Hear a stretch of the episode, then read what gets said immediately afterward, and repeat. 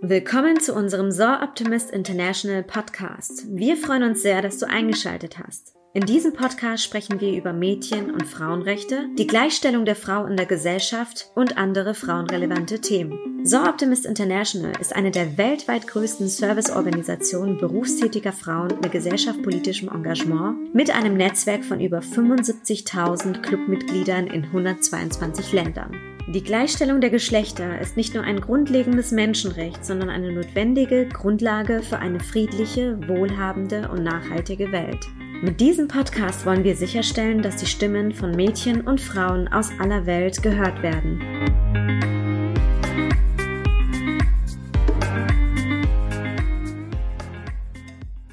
Ja, heute ist der 29. März 2021 und ihr könnt euch erinnern, vor knapp einem Jahr wurde der erste Lockdown ausgerufen. Welche Folgen hat das eigentlich für viele Menschen, an die wir erstmal gar nicht gedacht haben?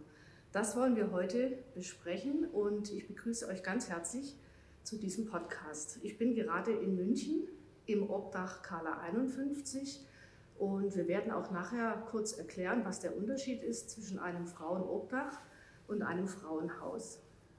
Ich stelle mich mal kurz vor. Mein Name ist Manuela Nitsche. Ich bin aktuell Vizepräsidentin von Optimist International Deutschland und unter anderem für die Öffentlichkeitsarbeit tätig. Und außerdem bin ich Mitglied im Club Optimist München 2002 und dort Programmdirektorin. Ja, das ist eine sehr bereichernde Aufgabe. Und äh, ich bin auch oft zu Gast in einem weiteren Club in München, nämlich dem Club München. Warum erzähle ich das jetzt hier gerade so detailliert? Weil ich ähm, über meine Arbeit schon seit vielen Jahren zu dem Frauenobdach Kala 51 Kontakt habe. Da haben wir einige Geldspenden und Sachspenden überbracht, also beide Clubs. Und die Arbeit dieses Hauses habe ich daher schon ein bisschen länger begleiten dürfen. Und ja, jetzt sitze ich hier, wie gesagt, im Kala 51 und äh, habe die liebe Frau Schmidhuber heute bei uns im Podcast zu Gast. Herzlich willkommen, liebe Frau Schmidhuber. Dankeschön, Frau Nietzsche. Und wir haben auch noch eine liebe Bewohnerin hier zu Gast, Dankeschön. die auch nachher von ihrem Leben erzählen möchte. Ich hatte ja eingangs erwähnt von dem Lockdown. Und bevor wir jetzt zu Ihrer wertvollen Arbeit kommen, können wir vielleicht mal an dem anknüpfen, was ich gerade gesagt hatte, die Auswirkungen des Lockdowns. Was ging da vor sich? Also bei uns in der Kala war es so, dass beim ersten Lockdown letztes Jahr erstmal wie so eine Art Schockstarre war. Mhm. In der Zeit konnten wir gar keine Frauen weitervermitteln. Das ist ja so ähm, mit einer unserer Hauptaufgaben, möglichst schnell die Frauen dann wohin zu vermitteln, wo sie länger bleiben können als bei uns. Wir sind ja nur eine Notaufnahme ähm, da ging erstmal gar nichts. Und dann mhm. haben wir uns darauf eingestellt mit äh, Plexiglasscheiben und Mundschutz und Desinfektion und haben auch mit den anderen Einrichtungen der Wohnungslosenhilfe für Frauen in München kooperiert und geguckt, was kann vorangehen.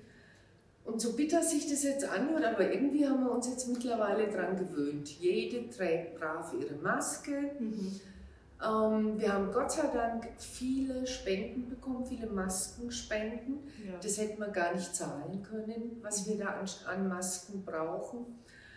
Ähm, die Masken sind ja relativ teuer und gerade wohnungslose Frauen haben in der Regel so gut wie kein Geld. Mhm. Also von daher waren die, waren die Spenden, die Maskenspenden sehr willkommen. Genau, und jetzt versuchen wir halt unter pandemischen Bedingungen mit Sicherheitsauflagen weiterzuarbeiten und ich denke, es gelingt uns ganz gut. Ja. Dazu kann man ja sagen, wir sitzen gerade hier in einem sehr schönen Café, was zum Haus gehört, haben das Fenster offen, es ist ein bisschen hallig, weil sonst eben natürlich hier nicht mehr viel sein kann und darf. Sie hatten mir mal letztens am Telefon erzählt, es hat viele Frauen erwischt, sage ich mal, die ja vorher ein völlig eigentlich sicheres Leben hatten, zum Beispiel im Hotelgewerbe. Ja, das stimmt. Also der Lockdown hat ja insbesondere Hotels, Pensionen und auch Gaststätten betroffen. Mhm. Und es ist einfach nach wie vor so, dass viele Frauen in ganz Deutschland ähm, Jobs haben, die mit Hotel, Gaststätten, Betrieb zu tun haben. Und gerade bei den Hotels ist es so, dass zum Beispiel die Zimmermädchen, oder ich sage lieber Zimmerfrauen, Zimmermädchen ist so ein bisschen abwertend, die Zimmerfrauen häufig den Job kombiniert mit einem Schlafplatz haben. Mhm. Ja. Die Hotels mussten dicht machen, die Frauen haben ihren Job verloren und gleichzeitig den Schlafplatz. Unglaublich, ja. Von heute auf morgen. Genau, Mhm. genau. Mhm. Oder ähm, Frauen, die in Restaurants arbeiten, sei es jetzt in der Küche oder im Service. Erst Kurzarbeit, dann gekündigt Mhm. und dann natürlich kein Geld mehr, um die Miete zu zahlen. Mhm. Also gerade die, es ist wirklich so, man liest es ja jetzt allmählich überall, dass so die Schere zwischen Arm und Reich in Corona-Zeiten nochmal deutlich sichtbarer wird und das sehen wir auch so. Mhm. Dass gerade die, die im, im Niedriglohnsektor arbeiten, dass die besonders stark davon betroffen sind. Mhm. Also ich höre ja ab und zu von Personen, dass sie sagen, in Deutschland würde es ja für jeden Menschen einen Obdachlosenplatz geben. Ist es denn überhaupt richtig? Nee, das ist so nicht richtig. Das ist ähm, von Stadt zu Stadt unterschiedlich. In München ist es tatsächlich so, das Münchner Wohnungslosenhilfesystem ist sehr, sehr gut ausgebaut. Und es müsste tatsächlich niemand auf der Straße schlafen. Es gibt genügend Bettplätze. Mhm. Wobei es ähm, natürlich zum Beispiel den Übernachtungsschutz in der Bayernkaserne gibt. Der war bis vor ein paar Jahren ein Kälteschutz, also in den Wintermonaten geöffnet. Ja. Und da kann jeder übernachten, egal woher er kommt, Männlein, Weiblein. Und das ist halt so, das sind Schlafsäle mit sechs bis acht oder zehn Personen, die da in einem Raum schlafen. Und manche halten das nicht aus. Verständlich, absolut verständlich. genau. Ja. Es soll ja auch dann hygienische Probleme geben und ich meine, man ist auch nicht so ganz wirklich sicher. Also ich glaube, gerade bei Frauenobdach ist es ein bisschen schwieriger auch und dann entscheiden sich ja doch einige lieber auf der Straße zu bleiben. Ne? Von den Frauen, Gott sei Dank, in München nicht. In Berlin oder Hamburg sieht es komplett anders aus. Mhm. Aber ähm, die aller, allerwenigsten Frauen in München müssen auf der Straße schlafen. Mhm.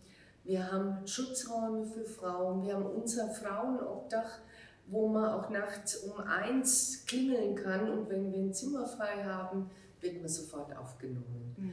Wie gesagt, in München ist es sehr gut ausgebaut, das Mhm. ist in anderen Städten ganz anders. Wie lange dürfen denn die Frauen hier bleiben, wenn sie Zuflucht gefunden haben? Die reguläre Aufenthaltsdauer sind acht Wochen. Mhm. Wobei diese acht Wochen, ähm, wir können das auch verlängern. Immer Ab, in Absprache mit dem Sozialreferat natürlich. Das erscheint mir auch sehr kurz gerade. Ja, die Idee ist, dass die Kolleginnen hier so, ich sage jetzt mal, die Basics machen. Mhm. Schauen, hat die Frau eine Krankenversicherung? Wenn nicht, sie in die Krankenversicherung reinbringen. Kriegt die Frau von irgendwoher Geld? Ist noch ein Kind dabei? Geht es um Scheidung, um Trennung, um Umgangsrecht? Mhm. Und wenn so eine finanzielle Existenzsicherung da ist und wir auch die Frau ein bisschen kennengelernt haben und wissen, was sie außer der Wohnungslosigkeit noch für Probleme mit sich bringt, Mhm. das können Schulden sein, das kann eine psychische Krankheit sein, ähm, eine Suchtkrankheit. Manchmal geht es aber wirklich nur darum, dass die Frau hier in München keine Wohnung findet. Mhm. Dann können wir die Frauen nach relativ kurzer Zeit weitervermitteln in andere Einrichtungen, in denen sie länger bleiben können. Nur ist es leider mittlerweile so, auch das ist eine Auswirkung von Corona, dass bürokratische Abläufe viel, viel länger dauern als früher. Mhm. Ähm, Wir haben natürlich auch einen guten Anteil an ausländischen Frauen im Haus, die manchmal komplett ohne Papiere kommen. Mhm. Und allein die Papiere zu beschaffen, Ja, das schafft man nicht in acht Wochen. Niemals, nee. Genau. Und dann verlängern wir Mhm. und wir haben im Moment eine alte Dame im Haus, die ist 90, die darf auch Mhm. hier für solange sie lebt noch wohnen. Mhm. Also wir können auch Ausnahmen machen und Ja. das ist sehr wichtig auch. Mhm. Jetzt, ich kenne Sie ja auch schon eine ganze Weile. Ähm, wollen Sie mal erzählen, wie Sie überhaupt zu dieser Arbeit hier gekommen sind und vor allem, woher nehmen Sie Ihre unendliche Energie? Ähm, ich habe mich tatsächlich beworben mhm. auf die Stelle, die war ausgeschrieben in der Zeitung und ähm, das war 2005. Ja. Und ähm, ich fand es klang so interessant, abwechslungsreich. Und ähm, ja, habe mich beworben, habe ein Vorstellungsgespräch gehabt, habe mir auch das Haus aus angeschaut und habe gedacht, wow, toll, das ist es für mich. Und wie sich herausgestellt hat, jetzt nach fast 16 Jahren, ja, mhm. das scheint es für mich zu sein. ähm, bei uns in der Kala das Gute ist, dass die Frauen in den allermeisten Fällen in einer viel, viel besseren Verfassung wieder aus dem Haus gehen, als sie gekommen sind. Mhm, das und das gibt allen Mitarbeiterinnen hier im Haus und mir natürlich auch einfach ganz viel Energie und Kraft, dass wir das Gefühl haben, jawohl, mit dem Haus, mit dem Konzept können wir Frauen in ganz, ganz vielen Fällen einfach wirklich helfen. Mhm. Gab es denn Situationen, wo Sie auch schon gedacht haben, oh weh, ähm, da komme ich nicht weiter oder das ist so schwierig? Natürlich, sowas haben wir immer wieder. Ähm, was wir jetzt gerade in den letzten Jahren wirklich häufiger erleben müssen, ist, wenn sich zum Beispiel Frauen mit Kindern von ihrem Mann trennen. Das muss gar nichts mit Gewalt zu tun haben, einfach, dass die Ehe mhm. nicht mehr funktioniert und die Frau sich aber die Ehewohnung alleine nicht leisten kann, weil es halt in der Regel immer noch so ist, dass die Männer mehr verdienen als die ja. Frauen. Und die Frauen kommen dann zu uns und eine der Sozialarbeiterinnen geht mit der Frau mal die Finanzsituation durch. Und dann wird manchmal wird es den Frauen dann erst klar, über wie wenig Geld sie verfügen würden, wenn sie sich von ihrem Mann trennen. Mhm. Und es passiert immer wieder, dass dann Frauen wieder zurückgehen. Oh ja, Einfach, ja, man kann es ja. auch verstehen. Ja, sicher. Ja. Kann es verstehen, aber es ist natürlich ein ewiger Kreislauf. Ja, genau. Ja. genau. Wollen Sie denn mal kurz erklären, was der Unterschied ist zwischen dem Frauenobdach und dem Frauenhaus? Na klar, gerne. Frauenhäuser gibt es in Deutschland seit den 70er Jahren ungefähr. Ähm, und Frauenhäuser nehmen ausschließlich Frauen aus, die von partnerschaftlicher Gewalt betroffen sind. Mhm. Ähm, deshalb ist da auch die Adresse geheim, weil natürlich die Partner immer wieder versuchen, die Frau, wenn sie dann nicht mehr in der Wohnung ist, zu suchen. Ja. Deshalb ist es ganz wichtig bei den Frauenhäusern, dass die absolut gut gesichert sind. Die Adresse ist nicht bekannt. Es gibt äh, ein Videosystem, wo alle Ein- und Ausgänge überwacht werden. Und wenn Frauen in ein Frauenhaus einziehen, ähm, treffen sie sich vorher mit der Mitarbeiterin an irgendeiner S-Bahn- oder U-Bahn-Haltestelle und die begleitet sie dann zu der Adresse und die weiß vorher nicht die Frau, wo sie hinkommt. Ja, ja. Also es ist wirklich sehr gesichert. Mhm. Bei uns in der Kala, wir nehmen alle Frauen auf, die kein Geld und keine Übernachtungsmöglichkeit haben. Deshalb ist unsere Adresse auch bekannt. Mhm. Wir wollen ja, dass die Frauen, die in Not sind, zu uns kommen. Und deshalb sind wir auch immer ganz froh, wenn so ein bisschen Öffentlichkeit hergestellt wird, dass auch mal über wohnungslose Frauen gesprochen wird, weil ganz häufig wird nur über die Männer gesprochen, weil die viel sichtbarer sind als ja. die Frauen. Mhm. Genau, also wir haben ein, wenn man so will, ein wirklich offenes Haus, wobei ähm, Männer jetzt nicht unbedingt hier kommen und gehen können. Es ist nach wie vor ein Schutzraum für Frauen hier, das gesamte Haus. Ja. Also wenn eine Frau einen Freund hat, was ja kein Problem ist, dann darf der sie hier nicht besuchen. Mhm. Aber sie kann natürlich jederzeit raus und ja. kann sich dort mit ihm ja. treffen. Aber das ist auch verständlich. Das muss ja, wirklich ein Rückzugsort sein. Genau. genau. Genau, wo, die, wo alle Frauen im Haus einfach auch wissen, hier kann mir nichts passieren. Mhm. Ja, bevor ich jetzt mal zur Gründerin des Hauses komme, würde ich jetzt gerne mal die Bewohnerin fragen. Ich sage jetzt deswegen Bewohnerin, weil wir uns entschieden haben, dass wir nicht ihren Namen nennen wollen. Aber vielen, vielen herzlichen Dank, dass Sie da sind und dass Sie uns berichten wollen. Mhm. Erzählen Sie doch mal, warum sind Sie hier?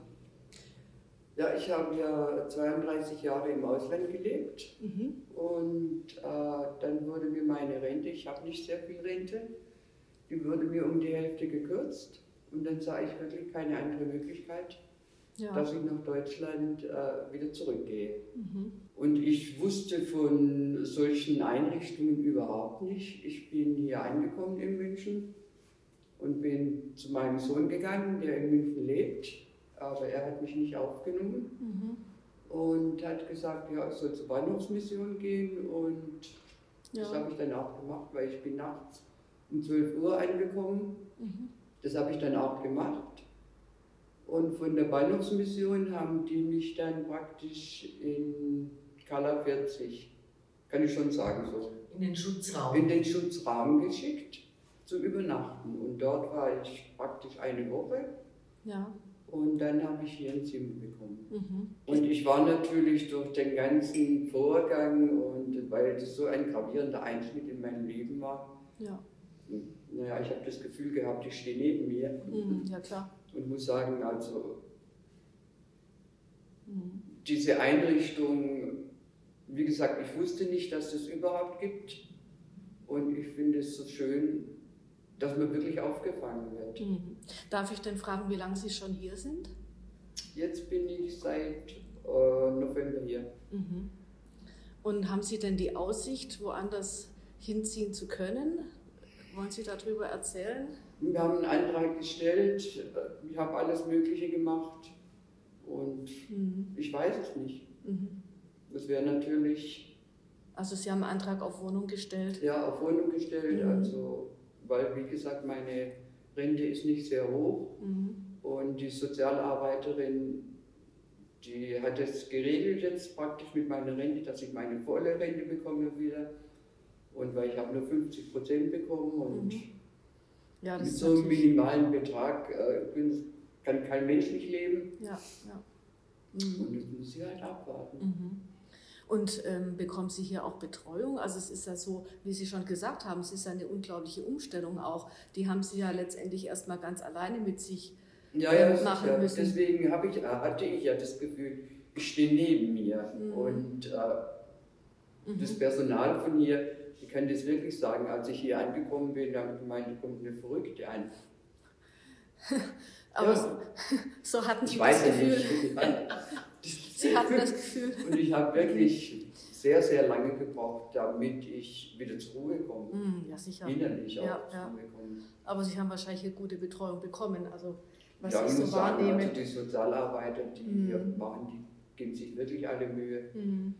Ja. Und ja, es ist schwierig. Ich habe ja, das kann ich ja sicherlich auch erzählen, als ich hier, äh, hier vorhin reingekommen bin, da war ja eine Dame am Empfang, die ja geweint hat, weil sie immer noch keinen Job bekommen hat. Also sie scheint sich schon seit sehr langer Zeit zu bemühen und da kommen keine Antworten vom Amt und sie fragt immer wieder nach. Und es ist natürlich unglaublich frustrierend und macht natürlich auch sehr traurig. Wie schaffen Sie das, mit solchen Frauen umzugehen? Was, was machen Sie da? Ich meine, Sie müssen ja auch irgendwie schauen, dass Sie hier ja, die auffangen. Ähm, Man wird ja hier sehr gut aufgefangen, genau. muss ich sagen. Also wir, ja. erstmal fahren wir die Politik der offenen Türen. Wenn eine Kollegin in ihrem Büro ist, hat sie die Tür offen. Wenn sie eine Beratung hat, ist die Tür natürlich zu. Mhm. Aber die Frauen, die hier wohnen, wissen auch, dass wenn die, so, die zuständige Sozialarbeiterin im Haus ist, dass sie jederzeit zu ihr gehen können. Ja. Wir machen keine Termine aus, sondern die Frauen können einfach kommen mit allem mit Kummer wegen dem Amt oder weil sie keinen Job finden oder weil sie schon so lange hier ausharren und immer noch nicht wissen, kriegen sie jetzt eine Wohnung oder auf welchem Platz von der Warteliste für die Anschlusseinrichtung stehen sie. Das ist zum Teil schon sehr frustrierend, aber ähm, die Kolleginnen, habe ich zumindest den Eindruck, aber Sie haben es ja auch gesagt, die geben sie sich sehr viel Mühe. und sie geben sich sehr viel Mühe ja. und Mhm, toll. Wir haben einfach auch Verständnis für die Frauen, die ja in der Regel aus ganz schlimmen Situationen zu uns kommen, mhm. wie sie auch. Ja. Na, mehr oder weniger von der Straße, vom Sohn ja, abgewiesen. Ja, wie Sie gesagt haben, ganz viele Frauen, die zu uns kommen, stehen irgendwie neben sich. Ja. Wahnsinn. Und müssen natürlich erstmal aufgefangen werden. Mhm. Wie ist es eigentlich zur Gründung von Kala 51 gekommen? Es ist eine relativ lange Geschichte. Es gab die sogenannte Frauenteestube in der Dreimühlenstraße. Ja. Und die Frauenteestube hat immer abends um 10 geschlossen. Tagsüber war offen. Da sind ähm, die Frauen gekommen mit Briefen vom Amt, die so formuliert waren, dass kein Mensch sie versteht oder haben Wäsche gewaschen oder auch gemeinsam gekocht. Und es waren immer Sozialarbeiterinnen da, die die Frauen dann auch beraten haben. Aber um 10 Uhr war zu. Mhm. Und im Zuge dieser Arbeit in der Frauenteestube ist einfach ganz klar geworden, dass, ähm, dass es eine niedrigschwellige, also ohne Hürden, Übernachtungs- und Anlaufstelle für wohnungslose Frauen geben muss. Mhm. So etwas gab es damals in München noch nicht. Es gab natürlich Wohnheime für Frauen, ja. aber da muss man dann immer ein Vorgespräch und ein Vorstellungsgespräch absolvieren. Dann muss man auch eine sogenannte Mitwirkung haben, also man muss an allen Zielen und so weiter mhm. mitwirken. Mhm. Ja. Das, stellt, das sind Hürden. Ja, klar. Und es braucht was ohne Hürden. Mhm wie gesagt, es war relativ schnell klar, bis es dann umgesetzt worden ist, ja, bis sowohl die Stadt München als Kostenträger mhm. als auch damals noch die Innere Mission als übergeordneter Träger, bis die davon überzeugt waren, das hat ein paar Jahre gedauert. Mhm. Ich habe es ja vorhin schon gesagt, wohnungslose Frauen sind nicht so sichtbar in der Öffentlichkeit wie Männer. Und deshalb wird erstmal nicht an wohnungslose Frauen gedacht, und damals war es halt noch so, dass es Kaiser hat, ach, da gibt es doch keine wohnungslosen Frauen, sowas braucht man nicht. Gott sei Dank, nach Jahren intensiver, harter Arbeit hat die Carol Wand mit ein paar Kolleginnen, natürlich, es war nie ein Alleingang, aber sie hat es dann geschafft, ähm, dass sowohl die Stadt München als auch die Innere Mission überzeugt davon waren, das mal auszuprobieren. Und dann ist ein Haus gesucht worden, was auch relativ lang gedauert hat, bis man dann das hier in der Karlstraße 51 gefunden hat. Mhm. Und was wir gelernt haben, sobald Anlaufstellen ausschließlich für Frauen öffnen, sind die Frauen da. Hm. Die Frauen, die man vorher nicht sieht, die einem nicht auffallen. Mhm. Das Haus war innerhalb weniger Tage komplett voll. Das können wir ruhig nochmal sagen, dass es die Carol Wand war, diesen, genau. diesen Namen. Und ähm, sie wohnt jetzt, wenn ich das richtig weiß, in Amerika. Hat sie denn noch Kontakt zum Haus? Die Carol Wand ist Engländerin und wohnt jetzt Ach, wieder in England, in England, ist wieder zurückgegangen mit ihrem mhm. Mann. Ja, und natürlich hat sie Kontakt zum Haus. Also sie kriegt natürlich jedes Jahr mhm. unseren Jahresbericht. Mhm und ruft auch ab und zu mal an und zu unserem 20-jährigen Jubiläum, das wir 2016 gehabt haben, ist ja auch aus England angereist, extra, was ich toll fand. Ja. Also es besteht noch mhm. Kontakt, ja. Wir können auch ruhig mal sagen, dass sie für ihre Arbeit 2001 den Anita Augsburg Preis bekommen hat und 2002 den Stern des Jahres von der AZ und 2005 das Bundesverdienstkreuz. Genau. Also ein tolles Lebenswerk. Ja, da war sie wirklich Pionierin. Mhm. Und so eine Einrichtung wie die Kala gibt es deutschlandweit auch nicht mehr. Das wollte ich das, gerade Genau. Also ähm, was uns so ein, ein, Alleinstellungsmerkmal gibt, das ist, dass die Frauen ihre Kinder mitbringen können. Ja, ja. Dass die Frauen tagsüber auch in ihren Zimmern bleiben können. Es gibt natürlich Anlaufstellen für Frauen, aber die müssen dann entweder nach drei Tagen ausziehen oder sie dürfen tagsüber nicht im Haus sein oder sie dürfen ihre Kinder nicht mitbringen oder ähm, sie dürfen weder suchtkrank noch psychisch krank sein. Mhm. Und genau für diese Frauen sind wir da. Wir nehmen alle Frauen auf, sofern wir Platz haben, die in Not sind. Mhm. Und sagen erstmal, hier ist Ihr Zimmer, da ist Ihr Bett, ruhen Sie sich aus, in zwei, drei Tagen kommt die Sozialarbeiterin zu Ihnen und dann fangen wir an zu arbeiten. Mhm. Dann nehme ich das jetzt mal auf, liebe HörerInnen, falls ihr jemanden kennt, der ein Frauenobdach gründen möchte oder falls ihr selber vorhabt, ein Frauenobdach zu gründen oder eine Initiative kennt, dann meldet euch bitte sehr, sehr gerne bei der Frau Schmidhuber oder auch bei Seroptimist International bei uns. Wir werden alle entsprechenden Kontaktdaten dann in die Show Notes stellen. Und ähm, ja, das wäre eigentlich eine super Sache, dass man auch nochmal woanders in Deutschland, in einer anderen großen Stadt, auch ein Frauenobdach nach, dem, nach den Prinzipien von Carla 51 gründet, denn da scheint es ja einen Riesenbedarf zu geben. Ich würde Sie gerne mal zur Unterstützung von der Stadt fragen. Mhm. Wie viel unterstützt denn die Stadt München oder anders gesagt, was unterstützt denn die Stadt und was können Organisationen und andere Vereine für Carla 51 tun? Also wir ähm, übernehmen mit unserer Arbeit eine Aufgabe, die jede Kommune in ganz Deutschland hat. Mhm. Ähm, da gibt es ein Gesetz und es besagt, dass jede Kommune in Deutschland dafür sorgen muss, dass es keine Obdachlosen gibt, die auf der Straße schlafen müssen mhm. und vor allem im Winter dann eben auch nicht erfrieren müssen. Ja. Und in München ist es so geregelt, dass die Stadt München diese Aufgabe an viele verschiedene Träger weitergegeben hat. Die Carla ist ja eine Tochter von der Diakonie München und Oberbayern. Mhm. Und wir sind auch, ähm, also wir, wir sind keine städtischen Angestellten, sondern wir sind Mitarbeiterinnen vom evangelischen Träger und die Stadt München zahlt uns einen jährlichen pauschalen Zuschuss, heißt es. Das sind ungefähr 90 Prozent der Kosten. Personal- und Sachkosten. Miete, Personal kann man sich vorstellen, ist relativ teuer, weil wir rund um die Uhr an jedem Tag im Jahr geöffnet haben ja, und ja. immer Personal im Haus ist. Mhm. Das ist natürlich eine relativ aufwendige Sache, aber das ist sowohl von uns als auch von der Stadt München gewünscht so. Mhm. Und dann ähm, die restlichen 10 Prozent ähm, versuchen wir über Spenden aufzubringen oder der Träger mhm. gibt auch noch was dazu. Mhm. mhm. Was wir immer brauchen tatsächlich ist Geld, weil ähm, für Frauen, die gar nichts haben, haben wir gern Lebensmittel im Haus, dass wir die einkaufen und den Frauen dann, die von der Straße kommen, einfach mitgeben ja. Frauen, die jetzt nicht bei uns wohnen. Ja. Oder es kommen Frauen zu uns, ähm, wo die Brille schon seit Jahren nicht mehr, ihnen nicht mehr hilft, was zu sehen, weil die Dioptrien sich so verändert haben.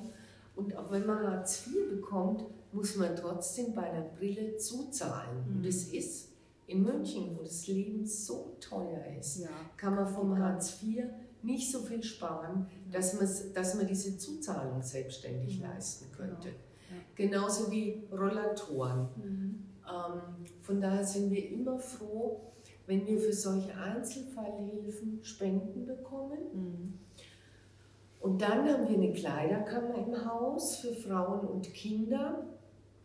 Aber da muss ich jetzt ganz deutlich sagen, im Moment können wir nichts annehmen aufgrund von Corona. Genau. Auch wegen Corona. Auch wegen Corona, weil mhm. unsere ehrenamtlichen Helferinnen mhm. in der Kleiderkammer, die alles immer sortieren ja. und schön einräumen, ja. die kommen im Moment auch nicht, mhm. weil sie Sorge haben, dass sie sich anstecken. Mhm. Das heißt, es wird nichts sortiert und es geht auch so gut wie nichts raus. Mhm. Also solange die Pandemie noch so stark vorhanden ist, können wir nichts annehmen. Ansonsten können wir immer Frauen- und Kinderkleidung, Koffer, Bettwäsche, Pfannen, Töpfe, solche Dinge ja. gebrauchen. Ja, da haben Sie jetzt an Manko gerade auch aufgezählt oder ähm, einfach ein, ein, sehr großer negativer Punkt von der Corona-Zeit ist ja unter anderem, dass wir auch als Organisation gar nicht mehr unterstützend tätig sein können, wie wir es früher gemacht hatten, zum Beispiel Weihnachts- Fest machen oder ein Osterfest oder mal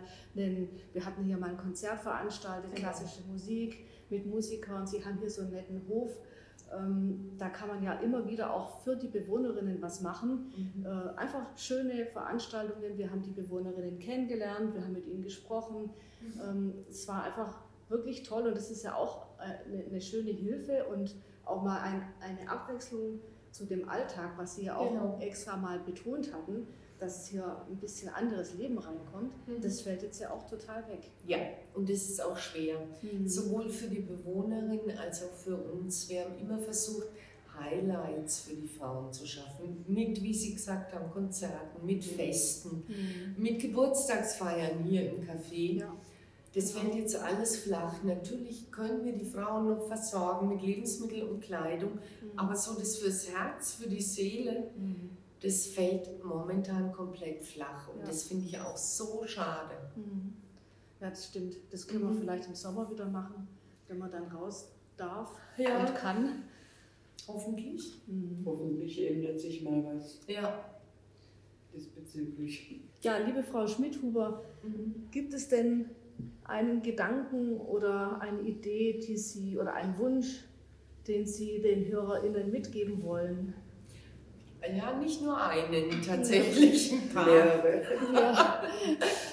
Also, was so wichtig wäre, wenn Menschen Wohneigentum haben, was sie nicht selber bewohnen, dass man das ähm, zu Mietpreisen vermietet, die sich auch in Anführungszeichen normale Menschen leisten können.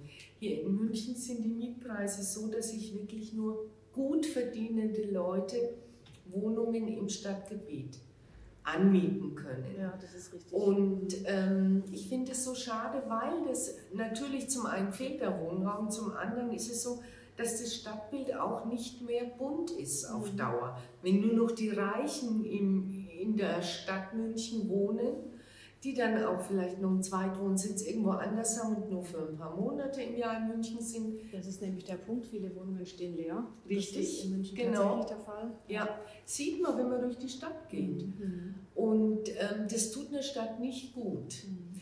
Also das wäre so mein Appell an Menschen, die Wohnungen vermieten, geht runter mit euren Mietpreisen und sorgt dafür, dass die Stadt bunt bleibt. Mhm. Und das andere ist, ähm, immer wieder erleben, ist, dass wenn Frauen in so eine Situation kommen, dass sie aufgrund von Mietschulden oder aus unterschiedlichen Gründen, dass sie aus ihrer eigenen Wohnung raus müssen, dass eine ganz große Scham da ist. Und das finde ich so schade, ja. weil sich kein Mensch schämen muss, nee, bloß Fall. weil er eine Wohnung verliert. Nein.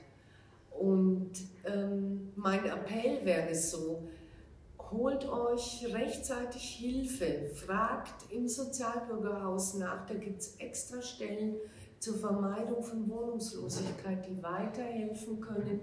Ruft in der Bahnhofsmission an, bei uns im Frauenobdach, wir können immer helfen. Keine Scham. Ja. ja, Arroganz ist da völlig fehl am Platz, denn wie wir ja eingangs auch gesagt haben, es kann wirklich jeden und jede erwischen von heute auf morgen. Genau. Genau, das ist so. Da gibt es Fälle, das macht man sich vorher gar nicht klar und äh, plötzlich steckt man selbst drinnen. Mhm.